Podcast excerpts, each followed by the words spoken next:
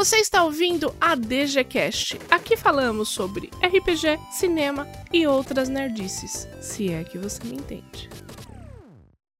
Bom dia, Brasil. Bom pomeriggio, Itália. Good morning, USA. Good afternoon, Irlanda. Good night, Canadá. Good morning, Austrália. Salamapag, Malásia. Konnichiwa, Japão. Good morning, Suécia.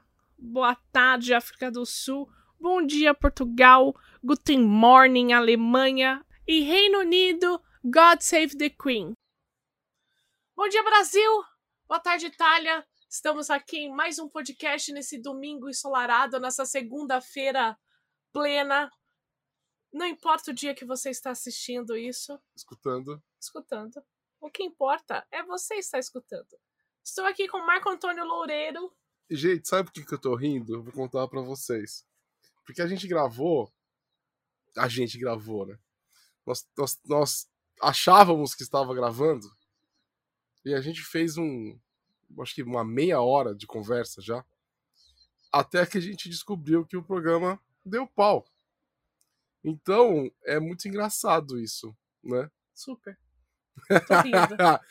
Estamos aqui com o meu querido amigo Jorge, que é um fenômeno do RPG nacional e uma pessoa que eu admiro demais. E a gente vai falar sobre o novo jogo dele.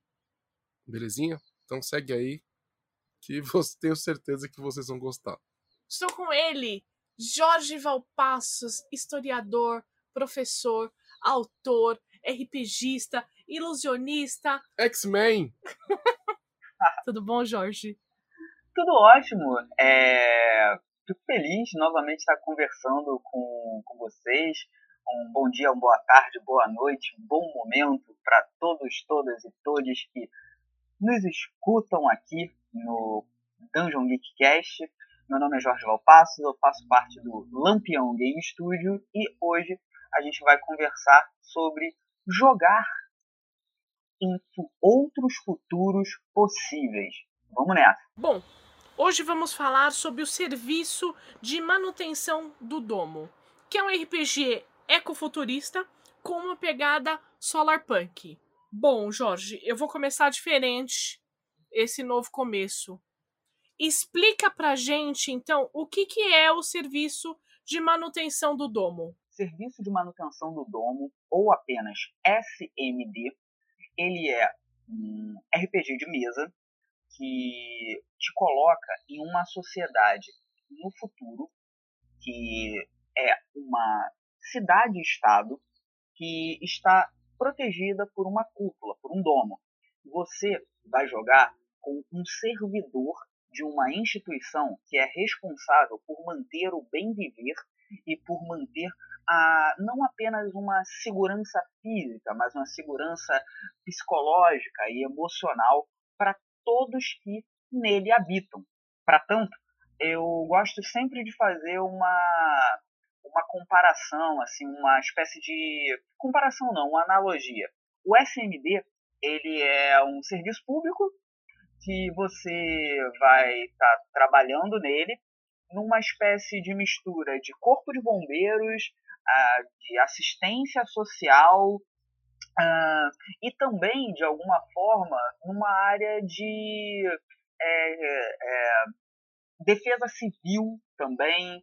Você está sendo alguém para trabalhar com a manutenção. E a manutenção ela é dividida em cuidado e autocuidado. Então ele é um jogo no qual você vai estar tá jogando para promover o bem-estar do domo, que é essa sua comunidade futurista. Jorge, você a gente a gente até começou falando sobre ecofuturismo, né? Explica para quem está ouvindo o que é um RPG ecofuturista. Um RPG ecofuturista é aquele que você não vai olhar para a natureza como uma fonte de recurso. É que é um jogo que os personagens eles são parte da própria natureza. O meio ambiente não vai ser um lugar onde vai ter apenas ruínas para você pegar tesouros, onde os assentamentos urbanos, como aldeias, cidades, reinos e impérios, não vão olhar apenas para a natureza como lugar para tirar é, pedras preciosas ou metais para fazer armas ou para ou vai olhar para espécies apenas como gado ou algo nesse sentido. É, eu costumo dizer que o ecofuturismo, enquanto um subgênero de ficção, ele é quase que uma redundância. Porque se a gente olhar para o nosso mundo hoje, a gente só vai ter futuro quando a gente insere as pautas ecológicas. E quando a gente fala em pautas ecológicas, a gente está nos inserindo também. É uma questão de uma mudança de perspectiva quando a gente pensa é, nessa leitura é, ecológica que tem uma, uma proposta ambiental e que não é excludente das relações que nós, enquanto seres humanos, temos para com o meio ambiente, mas até mesmo as formas nas quais nós nos relacionamos enquanto humanos, a gente está pensando em outros futuros e possibilidades da gente permanecer é, na Terra. Então, uma ficção, e nesse caso um jogo ecofuturista, é, ele depreende um outro posicionamento em relação à nossa própria vida e a relação que nós temos para com a natureza. E é meio que uma resposta às questões que fazem parte do nosso momento. A gente está gravando no século XXI e temos inúmeros desafios em torno é, tanto de questões sanitárias e endêmicas, epidêmicas, por exemplo, a que a gente está vivendo agora.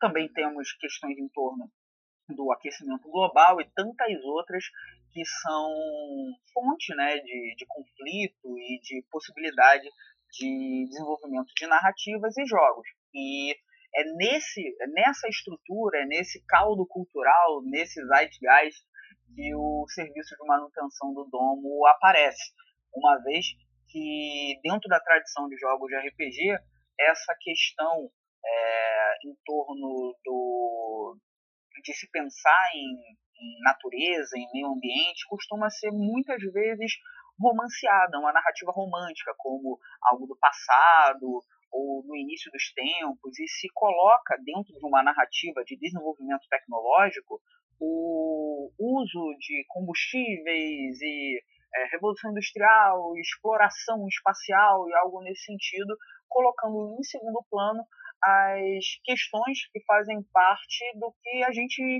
é, vivenciou durante quase todo o século XX, né? E agora já para o século XXI. Então, é, essas questões é que fazem parte aí da pauta ecofuturista do SMD.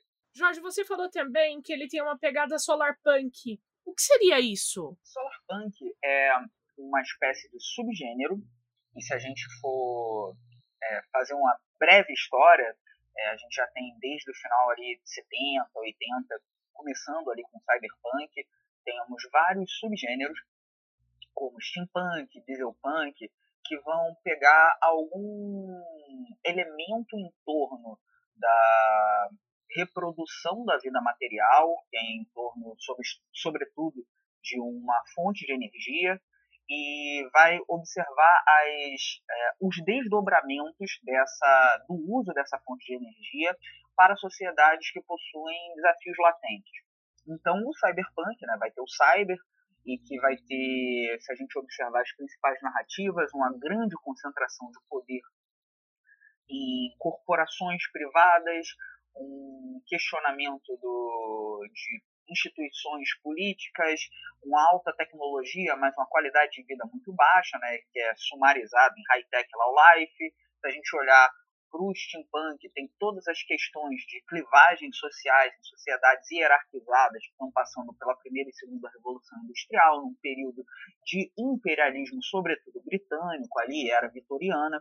E o solarpunk ele já está observando as questões em torno da produção de energia e da organização da sociedade, pensando em fontes de energia que não são tão é, abrasivas em relação à natureza, são é, aquelas fontes que são renováveis, a gente vai pensar na própria energia solar, energia eólica, e colocando enquanto fonte de conflito narrativo esses rearranjos sociais, nas nos quais é, a preservação ambiental, não destruição de florestas, questões que a gente tem aqui, por exemplo, no Brasil, com essa questão de grande é, é, desmatamento amazônica, é, amazônico, expansão das fronteiras agrícolas, é, questões em torno de é, terra, questões fundiárias com populações tanto de povos originários quanto de povos é, tradicionais, sejam eles ah, quilombolas ou é, povos originários, né, indígenas. Então, todas essas questões não estão dissociadas de fontes de conflito para narrativas solarpunk. E esse solarpunk ele está inserido meio que em um guarda-chuva um tanto maior chamado hope punk, né? Que é foi bem difundido por autoras de ficção especulativa, com, de ficção especulativa, como a Ursula Le Guin, que começa a pensar é, nesse futuro com a esperança como uma possibilidade para a gente repensar é, esse nosso momento. E tanto o solar punk quanto a sua é, contraparte, né, que é chamada de lunar punk, que tem esse nome que é, tenta restituir o, a espiritualidade ou as espiritualidades para as narrativas futuristas, uma vez que muitas vezes a gente está preso à racionalidade técnica e se esquecendo que é, a partir do momento que a gente nega as formas de saber, sentir, fazer e reproduzir-se socialmente de sociedades que possuem a espiritualidade como algo fundamental para a organização social, a gente está tendo uma visão colonialista, né, imperialista em cima desse futuro. Então, é, eu pego tanto as questões é, em torno do, do meio ambiente, da natureza, mas também questões que se relacionam com uma forma de se relacionar socialmente distinta do norte global, incorporando espiritualidades, incorporando formas distintas de é, conceber as relações sociais que não sejam aquelas puramente relacionadas ao indivíduo, ao sucesso, ao lucro e ao poder. Isso é uma total fetichização da sociedade, uma é, é, tornar as relações sociais mercadorias e que isso parece que é algo que é, che é, chegou a um determinado limite na produção cultural que os próprios autores, pensadores e até mesmo estudiosos começaram a questionar se uma produção é, infinita de distopias e pós-apocalipses e narrativas que questionam o futuro é, também não é, reduzem a potência dos jogos, dos filmes, dos quadrinhos como espaços de imaginação e de criatividade, para que a gente, a partir desses ensaios, desses espaços de abertura, desses jogos com diferentes signos, a gente também possa se colocar ante a outros horizontes, porque quando a gente começa a bloquear possibilidades do futuro, a gente entra naquele thatcherismo, né? There is no alternative, não há alternativa, a gente só vai ter cataclisma, enfim, etc. Claro, não estou dizendo que é, as distopias não têm um potencial extremamente crítico e fantástico para a gente pensar em críticas sociais e possibilidade da gente, inclusive, ver a nossa própria é, existência e com contornos distópicos. Margaret Atwood e vários outros autores e autoras, Octavia Butler, são referências para a gente pensar em distopias. Entretanto, eu acho que há espaço, e eu faço esse convite pelo serviço de manutenção do domo, para a gente pensar se talvez a gente não está escravo de narrativas que propõem soluções meramente conflituosas, é, se a gente não acha que o RPG é só para a gente estar tá ali é, reproduzindo o que a nossa própria realidade nos impõe? Será que a gente não pode utilizar um espaço de jogo, de fabulação, de ensaio, de criatividade, de imaginação para pensar em outras formas de organização social é, e de reprodução da nossa própria vida, voltada ao bem-estar, ao bem viver, ao cuidado e ao autocuidado? Será que a gente não pode inserir isso em elementos de jogo? Claro, sem ser é, bobo, utópico ou sem conflito. E acho que a questão central no SMD é essa: é como a gente vai chegar é, em, uma, em uma sociedade que possua menos é, opressão, que seja mais voltada para pautas comunitárias integradas tanto à natureza quanto à tecnologia e espiritualidade. E eu acho que não teve um outro caminho senão pensar que a gente não vai chegar a uma possibilidade desse futuro existir, senão por um trabalho cotidiano. E acho que aí é que é a grande virada, Domi. Porque enquanto muitos jogos de RPG são voltados para resolver um problema, resolver uma crise, em SMD é o trabalho diário, é um trabalho de cuidado, é um trabalho de rotina. É apenas cuidando todos os dias e com muito carinho, dedicação e técnica que a gente mantém uh, o que a gente tem de melhor. Então é um jogo que, no lugar de pensar em algo climático, derrotar o vilão e tal no final, a, a grande sacada da experiência e das mecânicas que a gente vai conversar um pouco mais tem a ver com cuidado, com autocuidado, com as, os saberes reprodutivos, por assim dizer, como Cara, algumas genial. pesquisadoras costumam tratar. É isso. Genial. Genial, gostei demais. Me fala uma coisa, antes da gente entrar um pouquinho nas mecânicas e você explicar como o jogo funciona, como que você teve essa ideia, Jorge? De onde que surgiu isso? Então. Acho que todos os meus jogos têm um diálogo muito forte com as questões que me atravessam, né? Os meus jogos, eles têm muito de mim, de verdade mesmo, do, do que, que eu penso e tal. Eu acho que tem Acho que quem cria né, um, qualquer tipo de produto de mídia independente está mais é, próximo de se comunicar é, com algo mais íntimo do que acompanhar grandes tendências mercadológicas. Claro, não estou excluindo grandes jogos da indústria que são jogados no mundo todo, mas o autor independente ele tem uma pegada mais é, intimista, por assim dizer. Eu não vou dizer autoral, porque todos são autores, inclusive o jogador, na, na minha posição teórica, um jogador de RPG ele também é um autor, no sentido da narrativa e da, de preencher as lacunas que o jogo oferece né, para ele. No meu caso, para o SMD, tem muito a ver com leituras que eu tenho tido, uh, filmes, debates que eu tenho acompanhado, justamente para a gente é, restituir a possibilidade de imaginação e de criar outros horizontes por meio do jogo. E sair um pouco de uma, de uma restrição que por vezes ocorre e que estranhamente é, tem ocorrido cada vez mais projetando o futuro para um futuro que era o passado, é o futuro de um passado. Vou tentar explicar porque parece esquisito à primeira, à primeira vista.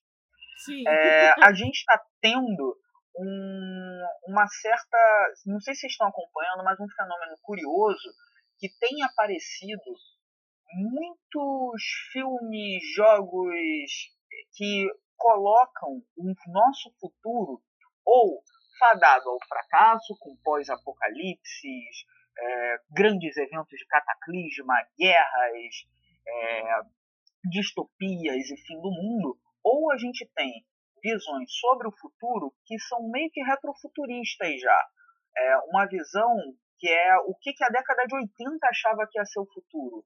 A gente está tendo meio que um resgate é, de cyberpunk ou até o sequestro da estética Vaporwave, que foi criado para ser uma crítica ao consumo e que está sendo apropriada por grupos é, que são né, de um, uma direita um tanto estranha, mas teve uma subversão do que seria uma pura crítica, que seria ali o cyberpunk na década de 80, e virou algo que é simplesmente de consumo estético. A gente tem um exemplo desse jogo que saiu pela é, CD Projekt Red, que é o Cyberpunk 2077, que vai dialogar meio que sendo um herdeiro do RPG Cyberpunk 2020, que teve seus autores, né, o Mike Pondsmith e, no caso do 277, o filho dele, uh, envolvidos no, no desenvolvimento ali do plot do 277, tanto do Cyberpunk Red, que já está publicado, mas a comunidade de jogadores é, tentam é, reduzir a criticidade e observar o Cyberpunk como um movimento puramente estético, sendo que nem é, essa justificativa de ser puramente estético e não político se sustenta, uma vez que a arte é política. Então, é, esses sequestros de pautas distópicas ou futuristas e uma certa higienização, sanitarização dos discursos, retirando a política, gera a oportunidade da gente lidar com outras possibilidades de criar narrativas de futuro uma vez que é, essa reprodução de discursos distópicos sem ter criticidade, novamente, isso não é algo que está presente em muitos autores e autoras. Já falei, por exemplo, dos contos da Aya, e tem muitos, muitas outras obras que têm uma profunda crítica e espaços para a gente debater politicamente em jogos e literatura, mas, infelizmente, uh, a gente está tendo uma cada vez maior é, ausência de, de um debate de trabalho não apenas na crítica sobre o que está acontecendo agora, mas quais são as outras possibilidades. Por que não fazer dos espaços de imaginação, de fruição lúdica, efetivamente espaços da gente desenhar outros amanhãs? Porque não há, enquanto historiador, né, eu estou agora tornando a, a, a, nossa discussão aqui algo que tem a ver com um debate em torno de ciências humanas, a partir do momento que a gente é, lida com o nosso presente, com o passado de uma forma mais diversa e mais crítica e mais abrangente, a gente abre horizontes de expectativas, ou seja, é, campos de experiência para a gente pensar em outros arranjos sociais.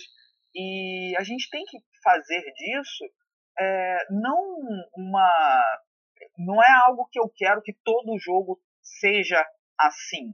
Mas eu acho que a gente precisa disputar né, hegemonicamente esse espaço, buscando fazer com que o nosso jogo também seja não apenas uma esfera de gestão de crises, porque parece que a gente quando vai jogar, é sempre que tem uma grande treta e a gente tem que resolver a treta. Então a gente está sempre correndo atrás de uma crise. Mas por que, que a gente não joga um jogo para cuidar do que a gente tem e não para derrotar o vilão ou para lidar com algum tipo de problema iminente?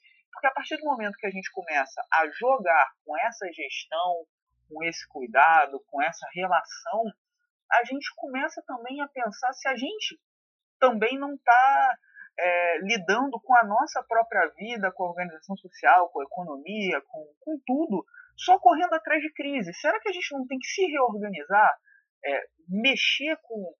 E aí não é uma coisa é, é individual, mas mexer nas estruturas da sociedade. Será que a sociedade ela está totalmente organizada de uma forma a não gerar sempre crises e é, a crise não é já sistêmica em nosso arranjo social? Será que a gente não precisa reconstruir todas as relações, inclusive as relações materiais que a gente tem, para a gente pensar em outros futuros? A SMD coloca essas perguntas e aí só jogando para você ver qual caminho que você vai ter aí para sua coletividade, que é sobre isso o jogo. O jogo brinca com essa questão do qual é o papel do indivíduo para a coletividade, para a comunidade, vai trabalhar um pouco com isso e vai vai questionar um pouco a ideia do, do herói salvador, do único, da única, do grande protagonista e vai pensar mais sobre o bem-estar coletivo. Cara, é uma loucura, né? Porque parece tão distante do que a gente vive e tão próximo, né? É, é sobre isso, né? Eu acho que como qualquer como qualquer jogo, ele, sei lá, acho que não é apenas jogo, né? Como qualquer qualquer obra, né, que uma pessoa faz, sei lá, até uma redação, sai de perguntas, né? Sai de uhum. questões. Então, tem muitas questões que estão ali que eu vou deixar que você vai jogar, que vai encontrar ali algumas respostas, ou vai criar outras perguntas. Às vezes, a, uma expressão cultural ela não serve para responder, mas para, às vezes, criar novas perguntas. Você vê uma coisa, né, Domi?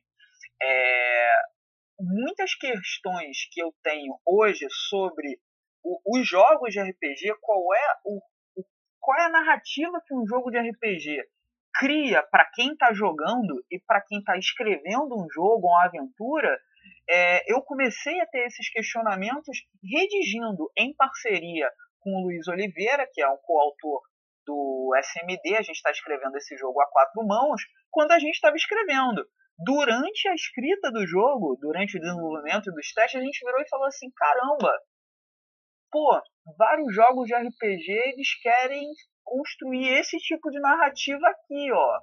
Eu descobri isso durante o processo de pesquisa, de desenvolvimento do, do SMD, eu e o Luiz. Isso está sendo uma coisa muito legal, porque a gente vai aprendendo, vai colocando mais caraminhola na cabeça, isso uhum. é muito uhum. bom. Esses questionamentos que a gente faz durante o, o processo é muito importante, né? E, e é engraçado porque você estava falando sobre os acontecimentos, o, o, que te inspirou.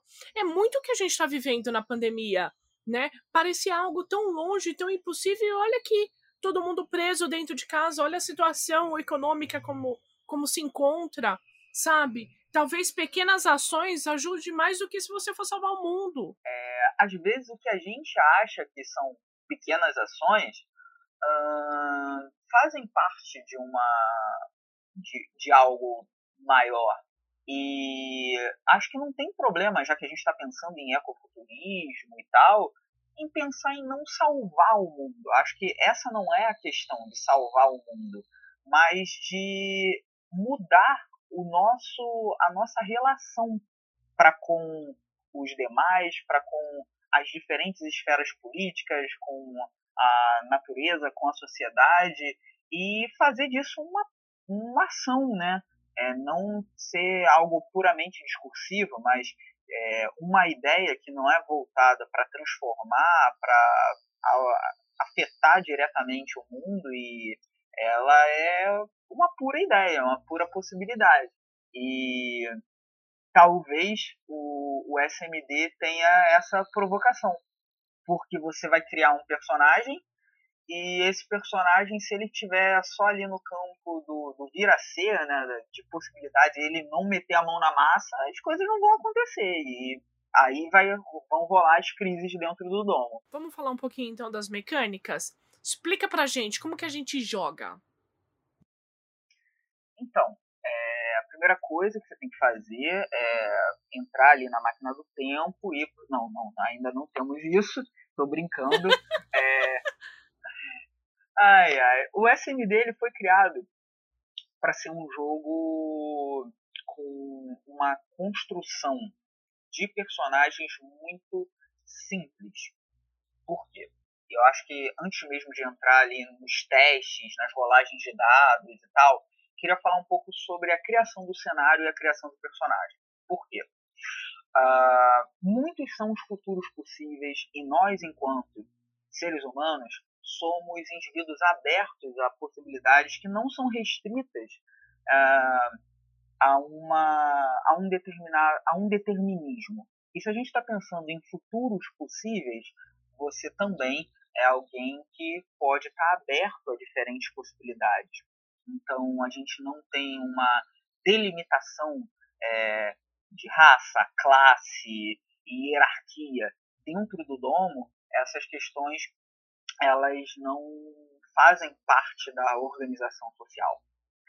para construção de personagem, você vai determinar inicialmente apenas duas características, que é o seu nome e a sua imagem. O seu nome é, vai, de certa forma, dizer o que você projeta para sua personagem em relação ao domo. E a imagem, como que os demais habitantes do domo te enxergam.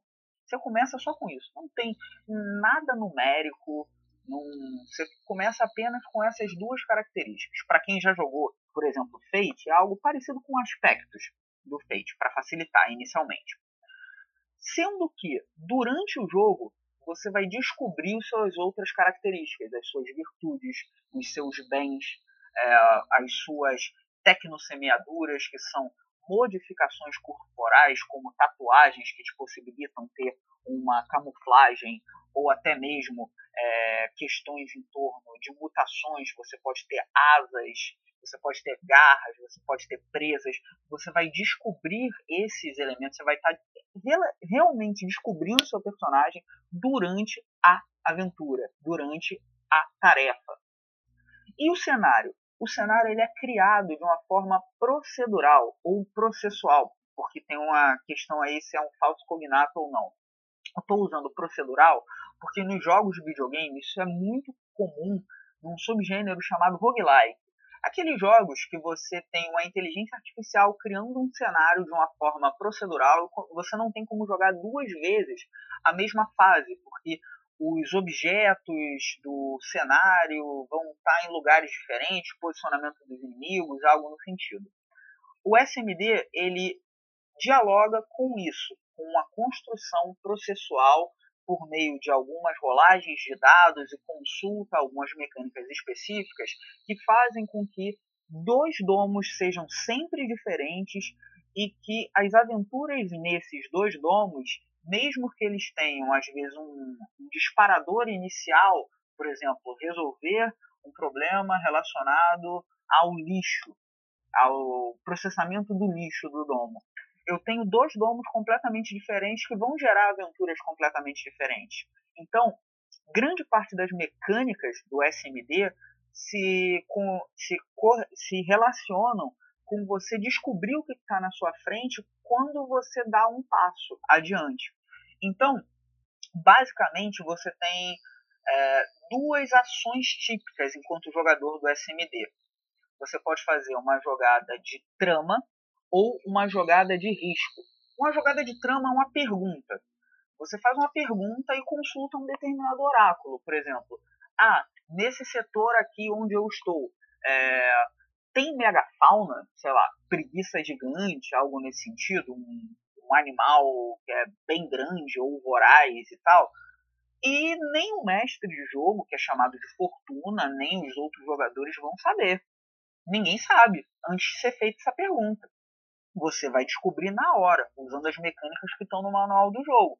Vai ter uma rolagem de dados e de acordo ali com a resposta pode ser desde, ó, não tem, foi extinto ali para o passado, ou tem e eles são sencientes e são e colaboram com o SMD, ou eles são é, violentos e estão indo te atacar nesse momento porque você é, pisou ali numa área, eles são territorialistas, então você não vai ter certeza do que, que vai acontecer. Então é um jogo que vai desafiar bastante os jogadores a se envolver com a trama emergente. É um jogo que tem baixa preparação e que você não tem como ter uma verdade pré-estabelecida. Você tem que entrar na criação coletiva. Então é bem bacana isso. E as rolagens de dados, as mecânicas de jogo? Ele é um jogo que vai utilizar um dado de 6 lados e um dado de 20 lados. Os dados de 6 lados, eles vão ser, ele vai ser relacionado a uma mecânica chamada de risco. Todos os jogadores têm uma pontuação chamada de risco né, do personagem, que vai de 1 a 6. Quando chegar a 6, algum problema ocorre dentro do domo. Tipo, começa um incêndio, algum tipo de problema maior e aí você vai ter que ir lá apagar esse incêndio. Esse problema maior, que não tem a ver com a simples manutenção, é chamado de revés, que gera um outro jogo, um jogo dentro do jogo, que é quando você tem que fazer uma ação mais é, incisiva. Mas o seu objetivo é que esse valor de risco não aumente para você não lidar com o revés. Por quê? Se o revés ele termina a aventura com o revés ativo, ele se transforma numa crise. E essa crise ela só vai poder ser resolvida com várias aventuras na campanha. E essa crise vai afetar o domo todo, é um problema que não é resolvido de uma hora para outra, é só com muito cuidado e dedicação. Esse D6 do risco, ele é um modificador de uma jogada, que é uma jogada que você vai utilizar o D20. Só que não é simplesmente um D20.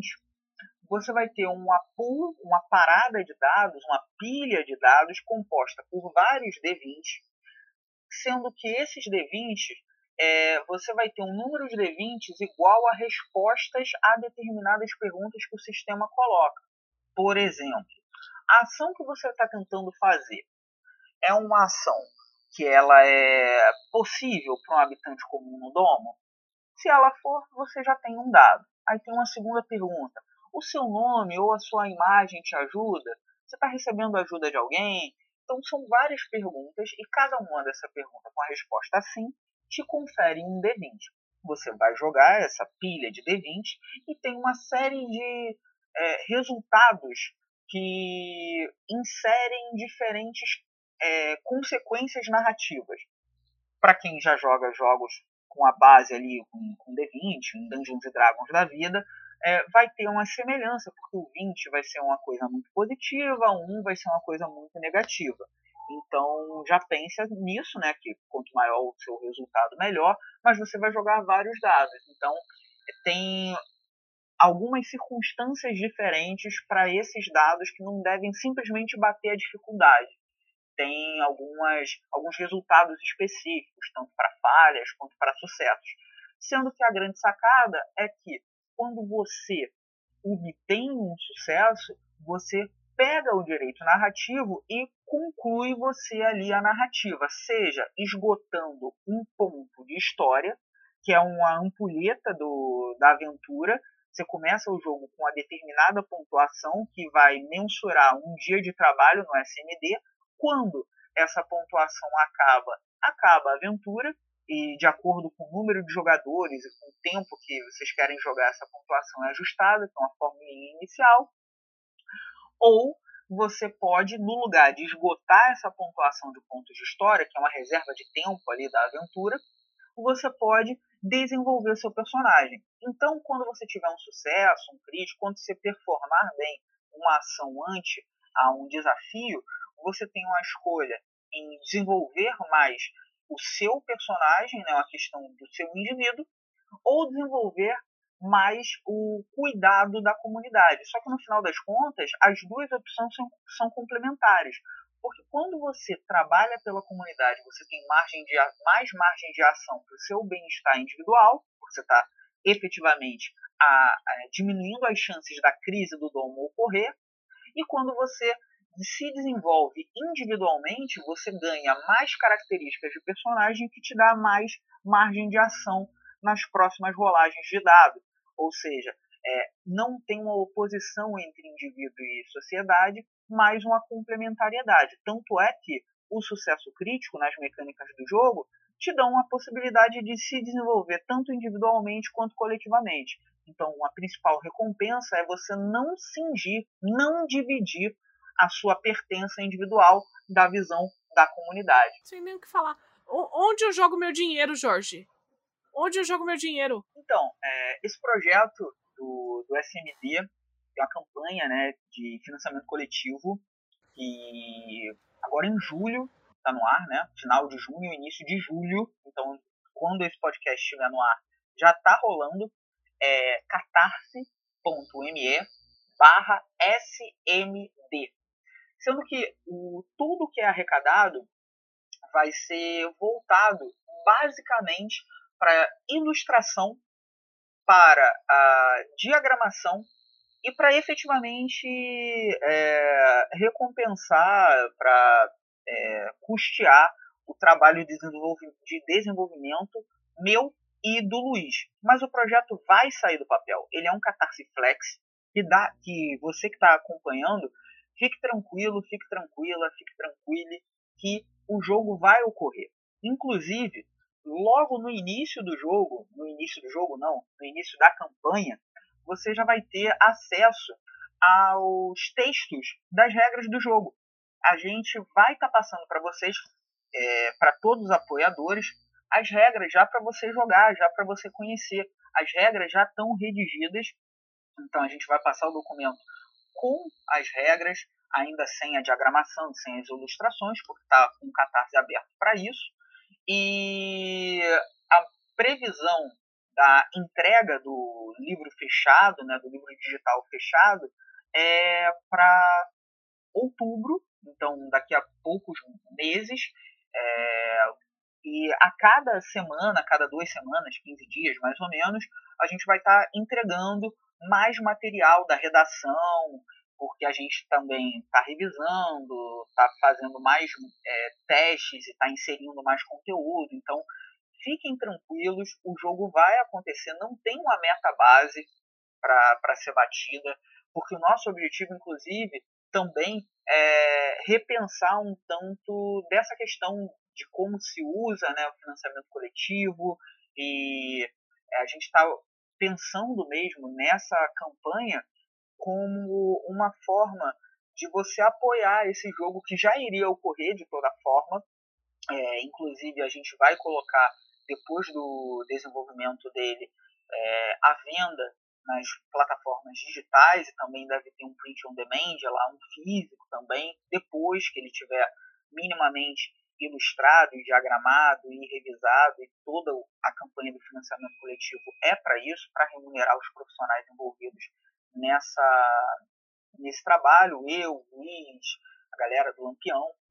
E então fiquem tranquilos, é só acessar catarse.me me barra S de serviço, M de manutenção e D de domo. SMD. Lá na campanha tem a descrição de todas as é, os níveis de apoio.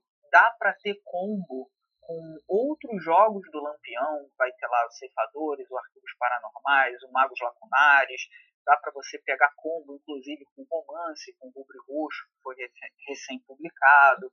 É, então, tem tudo ali bem descrito, bem tranquilo, e caso haja qualquer dúvida, é só entrar em contato comigo ou com os perfis do, do Lampião nas diferentes redes. Então, é, é isso, o jogo vai acontecer, não tem uma meta mínima para ser batida, a gente precisa cadastrar lá um valor, a gente colocou 10 reais no, no Catarse, mas então é, fiquem tranquilos, fiquem tranquilas, fiquem tranquilos que o jogo vai ocorrer. E é isso. Eu espero que eu tenha conseguido explicar um pouco de uma forma mais tranquila, porque é um jogo meio doidão, né? É um jogo meio diferente, eu assumo. Completamente é um doido, né? É, é um jogo meio doidão, mas se não me chamar para fazer um jogo doidão, nem, nem me chama, que eu nem vou. Nem me chama. Nem sai de casa, é né? Nem sair de casa. Mas se bem que eu não tô saindo de casa também, né? Agora, de todo jeito, né? Ai, ai. Bom, é, os links do, do Jorge vão, vão estar todos disponíveis quando a gente for fazer a divulgação do podcast, desse episódio. E eu vou falar um pouquinho sobre a, o que é o Catarse Flex, tá? O Catarse Flex, ele não tem. Não é o tudo ou nada que. Peraí que tá passando avião. O Catarse Flex não é que nem o tudo ou nada, que é o que mais se costuma fazer. O que é o tudo ou nada? Tudo ou nada é você tem uma meta, beleza? E se não atingir a meta, né, o dinheiro é devolvido para as pessoas que participaram do financiamento coletivo tá? Se não for. Na versão Flex é diferente. O que arrecadar ele é revertido para o projeto independente de uma meta, tá? Então é, é muito bacana, né? Porque é, é, é, é, sinal que o jogo vai sair de qualquer jeito, né? Não, não, não existe a chance do jogo não sair, beleza? E só para explicar para vocês um pouquinho que, que as modalidades, eu acho que tem três, né? É o tudo ou nada, o flex e o recorrente, né? Que a pessoa pode ficar participando mensalmente e tal. Então, eu queria fazer aqui um, um, uma brincadeira, já que a gente está aqui entre amigos. O que, que, vocês acham de vocês dois é, fazerem aqui uma brincadeira imaginarem, a gente vai fazer aqui rapidinho um personagem pro, pro Marco e um personagem pra ti, Domi. O que, que você acha? Vocês topam? Vamos. Pra gente fazer aqui rapidinho. Vamos. Só se for agora. Beleza.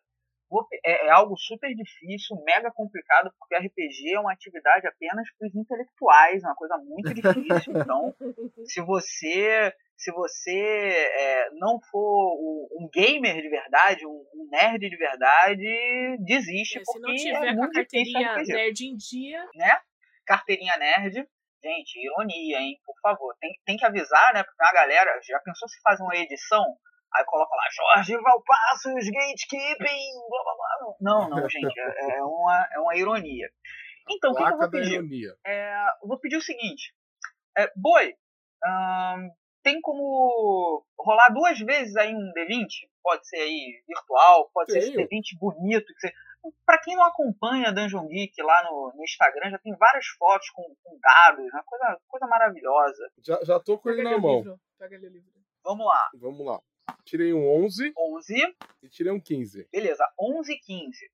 O seu nome nesse domo futurista, que aí os outros jogadores vão criar ali em conjunto, nessa numa sessão zero, os pilares ali do domo, mas iam descobrir durante a partida. O seu personagem é tem o nome de Raiz Profunda. E aí a, a Ó. caraminhola é sua. Por que você tem esse nome? Você se nomeia enquanto raiz profunda. E tem uma coisa legal nas mecânicas do SMD, que quando você tem um marco significativo na tua vida, você pode mudar o seu próprio nome, colocando dentro da sua história de vida uma outra forma que você se considera ali um, um cidadão, um integrante do domo. Então você tem um nome de raiz profunda. Agora, como que as outras pessoas te enxergam? Você tirou 15. Ó, seus passos carregam apenas o silêncio. E aí eu coloco essas perguntas aí para você. Com essas duas informações, como é o raiz profunda e por que que seus passos carregam apenas o silêncio? Olha só, meu, meu nome, né? Ele está ligado diretamente à minha função, né? Que eu sou uma pessoa que conhece é, é, as, as funcionalidades mais profundas do, do, do domo. Então, eu não tenho muito tempo para conversar, eu não tenho muito tempo para socializar, mas eu sou a pessoa responsável por conhecer, né? Os funcionamentos dos mecanismos com profundidade, né? Aí eu vou fazer uma pergunta que é uma pergunta para a galera que está acompanhando aí o, o podcast saber se está ligado ou não aí nos acontecimentos. Você então disse que é uma pessoa que sabe, né, dos, dos meandros, das coisas que estão ocorrendo. Pergunta a você, você avisaria para seu superior que teve uma irregularidade ali numa compra de um lote de vacina? Claro!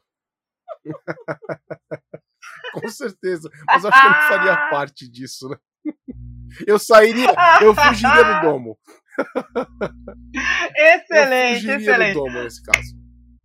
Muito bom, muito bom. Ia sair com os passos silenciosos, ó. Muito bem aí. Por isso que você tem os passos de. Domi, sua vez. Vamos ver aí o sorteiozinho aí dos dois Vamos D20 lá. pra gente ver como é que é sua personagem. 17. Eita! É D20 de mestre, né? um, puta merda. Opa, um. Vamos lá. 17, seu nome é Tronco Forte. Porque aí é A contigo. quinta, Já vai série, imaginando. a quinta série reina. O já está rindo. Por que é tronco forte, eu não sei. Agora, você tirou um. A sua imagem, os outros enxergam sua personagem como a tranquilidade encarnada. Aí é contigo. Nossa! Ah, me chamam de tronco forte, pois eu aguento qualquer coisa. eu aguento qualquer coisa. Nada no mundo me abala. Tá legal. Nada. Entendeu? Tudo eu levo, tudo eu levo na tranquilidade. Tudo eu tenho uma solução. Entendeu? Por isso me chamam assim. Excelente. Muito bom. Gostei. Bem, se você aí que tá, tá, tá ouvindo o podcast, a gente vai estar tá encerrando aí daqui a pouquinho, né? Mas, infelizmente, você não vai saber porque a gente já vai começar a jogar aqui. É, já tem personagem pronto, já vai rolar o jogo. E você pode jogar e tem que apoiar lá no Qatar. É isso. Jorge, muito obrigada mais uma vez por ter vindo aqui, pela brincadeira, é, por estar junto conosco. Diga pra gente as suas considerações finais. Ah, gente, eu acho que foi muito legal o papo. Considerações finais, algo super tranquilo, né? Vocês puderem seguir, óbvio, né? A Dungeon Geek, mas também o Lampião. Só procurar arroba Lampião Game Studio nas diferentes redes sociais. É, meu nome é Jorge Valpassos. Eu tô nas várias redes sociais como Valpacos Jorge, é, Valpassos só que sem cedilha, só o C e Jorge. E tem a última consideração para dar uma olhadinha lá na, na campanha né, do SMD, catarse.me barra SMD. Cuide de si, cuide é, dos seus próximos, sobreviva, é, não apenas fisicamente, mas emocionalmente, busque também é, se divertir, estar tá apoiando é, quem está precisando aí da, do teu auxílio. É, se tiver alguma possibilidade de apoiar o projeto do SMD, o faça, por gentileza. Mas até antes disso, é, dá uma olhadinha no teu produtor de conteúdo favorito e o apoie, porque a gente está num momento de crise e a galera, obviamente, né, corta de cultura e tem muitos produtores né, de conteúdo, audiovisual, podcast, o que for, que precisam ali do apoio. É, eu trabalho com criação de jogos, então a gente abriu o Catarse justamente para isso, né, para ter esse apoio, mas dá uma olhada naquela tua iniciativa, no teu podcast que você mais gosta de ouvir, canal de YouTube, algo no sentido. E também é, fica aqui minha recomendação para buscar ONGs, iniciativas sociais que buscam está trabalhando com essa crise, que não é simplesmente uma crise endêmica é, e pandêmica, mas também uma crise social. É, tem iniciativas no Brasil todo, por exemplo, em São Paulo, é, que trabalham com distribuição de marmitas para pessoas em situação de rua, né, pessoas sem teto. Tem, no caso aqui, no Rio, mas não apenas no Rio, tem a Central Única de Favelas, que é, recolhe mantimentos, então se houver, é, e também é, contribuição financeira, né, doações, se você tiver a possibilidade de estar ajudando a quem mais precisa nesse momento, sempre é algo positivo. Então, essas são as minhas considerações finais.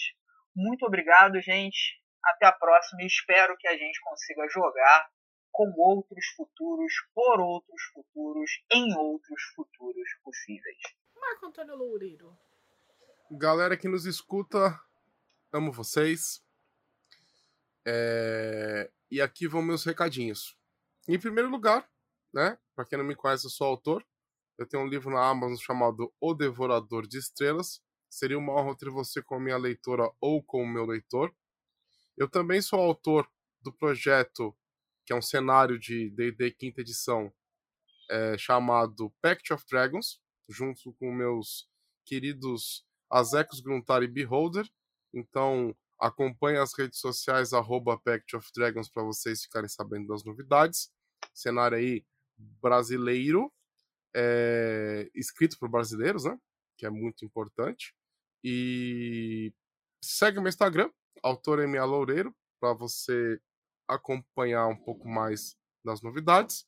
E você que gosta bastante do nosso trabalho, que curte aí o que a gente faz, mostra por aí, compartilha o podcast, o nosso projeto, que cada vez mais ele tá, ele cresce e, e que a gente quer que trazer mais blocos, mais quadros, tudo mais para cá, belezinha?